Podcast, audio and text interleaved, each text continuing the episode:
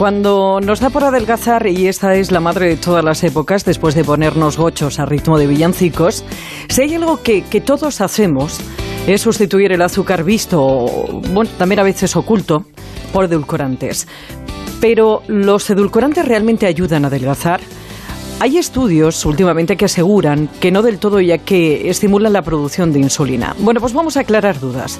En este treinta y tantos con Gregorio Varela, que es catedrático de nutrición y bromatología de la Universidad CEU San Pablo y presidente de la Fundación Española de la Nutrición. ¡Con azúcar! Gregorio Varela, buenas tardes. Muy buenas tardes. Bueno, antes de nada, eh, Gregorio, quería saber, eh, tipos de edulcorantes, no todos son eh, artificiales, también los hay naturales. Claro, bueno, vamos a ver, los edulcorantes naturales, por ejemplo, la miel, ¿no? Pues o la stevia, que ahora está tan de moda, son edulcorantes naturales. Eso significa que los extraemos pues de, plantas, en el caso de la stevia, que es originaria de Sudamérica, o en el caso pues de de la miel, pues ya sabemos, ¿no? De dónde viene. Y luego lo que pasa es que ahora mismo probablemente la, lo que más se habla es sobre los edulcorantes artificiales, ¿no? En definitiva, lo que tenemos finalmente son 19 edulcorantes autorizados en nuestra Unión Europea y por tanto en España. Gregorio, se habló mucho en la década de los 70 sobre la seguridad de eh, algunos de esos edulcorantes, como fue la sacarina. Eh, ¿Son totalmente seguros los artificiales? Eh, los edulcorantes se vienen eh, sistemáticamente revisando, pues efectivamente desde los años 50, 60, donde surge la sacarina, y a partir de ahí hemos llegado a estos 19 edulcorantes. ¿Quién los evalúa? Bueno, pues para que nos quedemos tranquilos. Por un lado, la, la Organización Mundial de la Salud, en un comité conjunto con la FAO, la Autoridad Europea de Seguridad Alimentaria y también, por ejemplo, pues a nivel de Estados Unidos, lo que es la, Agencia de Seguridad de los Medicamentos. Es decir, que hay de manera continuada por los grupos de expertos una revisión de los estudios que surgen, de cómo están presentes en unos u otros alimentos. Por tanto, yo creo que el mensaje principal es que son seguros en las cantidades que hasta ahora se vienen consumiendo y hasta lo que sabemos hoy. Claro, la, eh, no sabemos lo que puede ocurrir en el futuro o cómo evolucione, pero hoy son seguros sin duda. Y ahora viene la pregunta que todo el mundo está esperando que usted responda, que es la de ¿realmente adelgazan? Bueno, el edulcorante como tal no adelgaza porque no existen los milagros en ese sentido, no hay nada que adelgace, ¿no? Lo cierto es que si nosotros comparamos lo que es un gramo de azúcar, que es un gramo de sacarosa para entendernos, ¿no? Que contiene 4 kilocalorías, y nosotros pues queremos tener un sabor dulce, herramientas para sustituir ese sabor dulce que nos da normalmente pues el azúcar o que tradicionalmente nos ha venido dando el azúcar, es donde aparecen los edulcorantes no calóricos o muy bajos en calorías. Eso significa que efectivamente en vez de 4 eh, kilocalorías por gramo, pues vamos a tener eh, o nada o apenas contenido en energía. Lo importante va a ser no solamente fijarnos, sobre todo en ese contenido en azúcar que sustituimos por uno u otro edulcorante, lo que les estoy comentando, sino sobre todo que acompaña desde el punto de vista de estilos de vida. Y ahí falta mucha información. Es decir, no hay hasta ahora estudios suficientes que nos permitan decir si aquellas personas que toman pues eh, o han optado por consumir edulcorantes eh, pues tipo sorbitol, manitol, acesulfamo, aspartamo, en fin, todos estos es que son aditivos que nos aparecen en los alimentos o en las bebidas, pues nos ayudan también a lo mejor a mejorar nuestro modelo alimentario o esas personas que toman edulcorantes no calóricos o bajos en calorías son más activos desde el punto de vista de estilos de vida. De verdad que no hay todavía estudios de seguimiento y eso es algo por lo que venimos eh, reclamando porque es verdad que está incrementado la presencia de edulcorantes no calóricos pues en nuestros alimentos, en nuestras bebidas y por tanto habrá que afrontarlo desde luego con la mayor rapidez posible. De todas formas, fíjese, que nosotros hemos ahora publicado un estudio recientemente en el cual hemos analizado la presencia de edulcorantes no calóricos o bajos en calorías y de momento están en un 10% de los alimentos y bebidas habituales de nuestra dieta.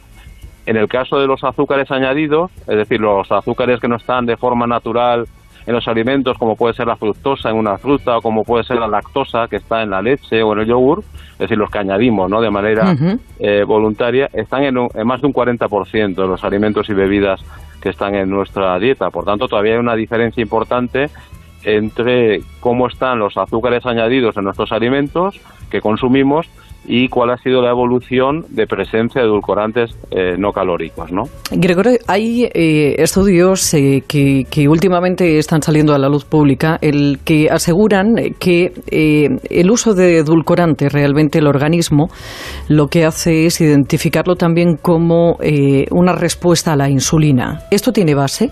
Vamos a ver, yo creo que la, la principal, que probablemente es a lo que usted se refiera, a, a principios de enero de este año, pues ha habido lo que nosotros llamamos en el ámbito científico una revisión sistemática de estudios, es decir, es una evaluación que se hace de los estudios llevados a cabo hasta ahora, ¿no? Y esa revisión sistemática se ha publicado en el British Medical Journal, que es una revista de muy elevado prestigio y que ha dado lugar pues a mucha controversia. Y entonces, yo creo que lo fundamental es eh, eh, ver las conclusiones del propio estudio o el editorial que hace esa revista, porque por un lado lo que se indica es que eh, la metodología utilizada para evaluar en humanos pues esa presencia de edulcorantes no calóricos o acalóricos sobre el peso corporal, sobre la diabetes, sobre mayor o menor riesgo de cáncer, sobre cambios en el comportamiento alimentario, sobre si tienen eh, repercusión o no sobre enfermedad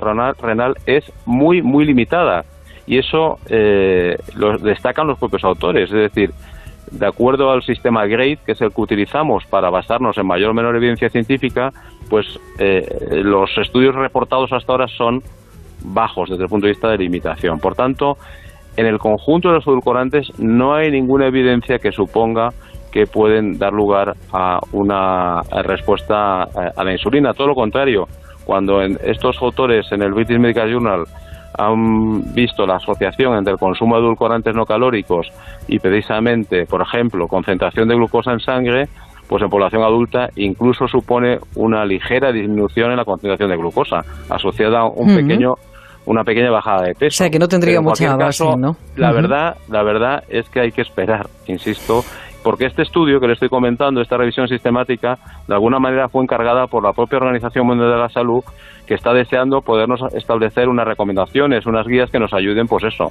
a, tener más información y cómo comportarnos, ¿no? Porque es verdad que la población está o está un poquito perdida, sí. sí. Y entonces que si tuviéramos que, lanzar un poquito de luz, ¿no? A la población que ahora mismo, bueno, pues en los supermercados busca bajos en calorías eh, y, productos eh, eh, que contengan edulcorantes o el propio edulcorante para endulzar un poco el café o los alimentos. ¿Qué tendríamos que decirle? ¿Cuál es el mejor? ¿Cuál es el peor? ¿Qué, tipo de recomendaciones habría que hacer? Bueno, vamos a ver. Eh, eh, la, recomendación primera es, como he dicho, que esté tranquilo el consumidor. Segundo, que si no es una persona que toma pues mucho azúcar, esto me, me, refiero a sacarosa, pues tampoco debe preocuparse ¿no? en ese exceso en buscar pues eh, productos bajos en calorías o, con presencia de edulcorantes no calóricos. eso es lo que consideramos. Pero dicho esto, evidentemente suponen una herramienta el poder disponer de los mismos. Normalmente nos vamos a encontrar, insisto, pues los que nosotros nos hemos encontrado con, con mayor presencia en nuestros alimentos, los que consumimos en España en nuestras bebidas son el acesulfamo K y la sacaralosa que son unos edulcorantes que están perfectamente no solamente autorizados, sino testados desde el punto de vista de seguridad y por tanto pues eh, que no se preocupe en exceso el consumidor, ¿no? Esas es es porque están autorizadas. Y también es verdad que en muchas ocasiones son combinaciones de edulcorantes, aproximadamente un 5% de los edulcorantes que están presentes en nuestros alimentos son combinaciones de dos o tres. ¿Por qué? Bueno, pues porque ninguno de los edulcorantes de los 19 que les he comentado, desde luego tienen el mismo eh, sabor que nos proporciona y el mismo poder y el mismo eh, poder. y en muchas ocasiones también es verdad que depende del alimento la bebida a las que se incorpore pues que sea más estable que sea menos más menos estable que nos deje un sabor a lo mejor más metálico que deje un cierto regusto. Por eso lo que hace la industria pues es mezclar varios. E innovar y mezclar. ¿no? Bueno, Gregorio, eh, yo creo que me ha quedado muy claro y creo que todos los oyentes, esa seguridad a la hora de utilizar este tipo de productos, estos sustitutivos eh, que son seguros, que pasan los filtros y todos los controles que tienen que pasar, que hay que adaptarse y sobre todo, eh, bueno, pues ceñirse a las cantidades que recomienda las instituciones sanitarias y que, y que bueno, pues eh, que no va a hacer milagros, que, que, esto consiste en una dieta saludable, hacer ejercicio y una pequeña ayuda por parte de esos edulcorantes. Gregorio Varela, eh, catedrático de Nutrición y Bromatología de la Universidad CEU San Pablo y presidente de la Fundación Española de la Nutrición, muchísimas gracias por su tiempo y por salir de ese examen que me consta que le hemos hecho ahí un poquito un roto. Nada, no, está todo solucionado. Muchas gracias. Un abrazo, hasta luego. Está mejor que nunca, ya nada le hace daño. Y miente cuando dice que tiene treinta y tantos. Te recuerdo que tienes un Twitter que es treinta y tantos, siempre con número, que tienes un correo electrónico que es treinta y tantos arroba onda cero punto es y que encuentras más información en el blog treinta y tantos, que a su vez también localizas en Celebrities, Antena 3 Televisión. Y miente cuando dice que tiene treinta y tantos. En Onda Cero, Madrid en la Onda. ¿Qué quiere que le diga? El salón es casi tan grande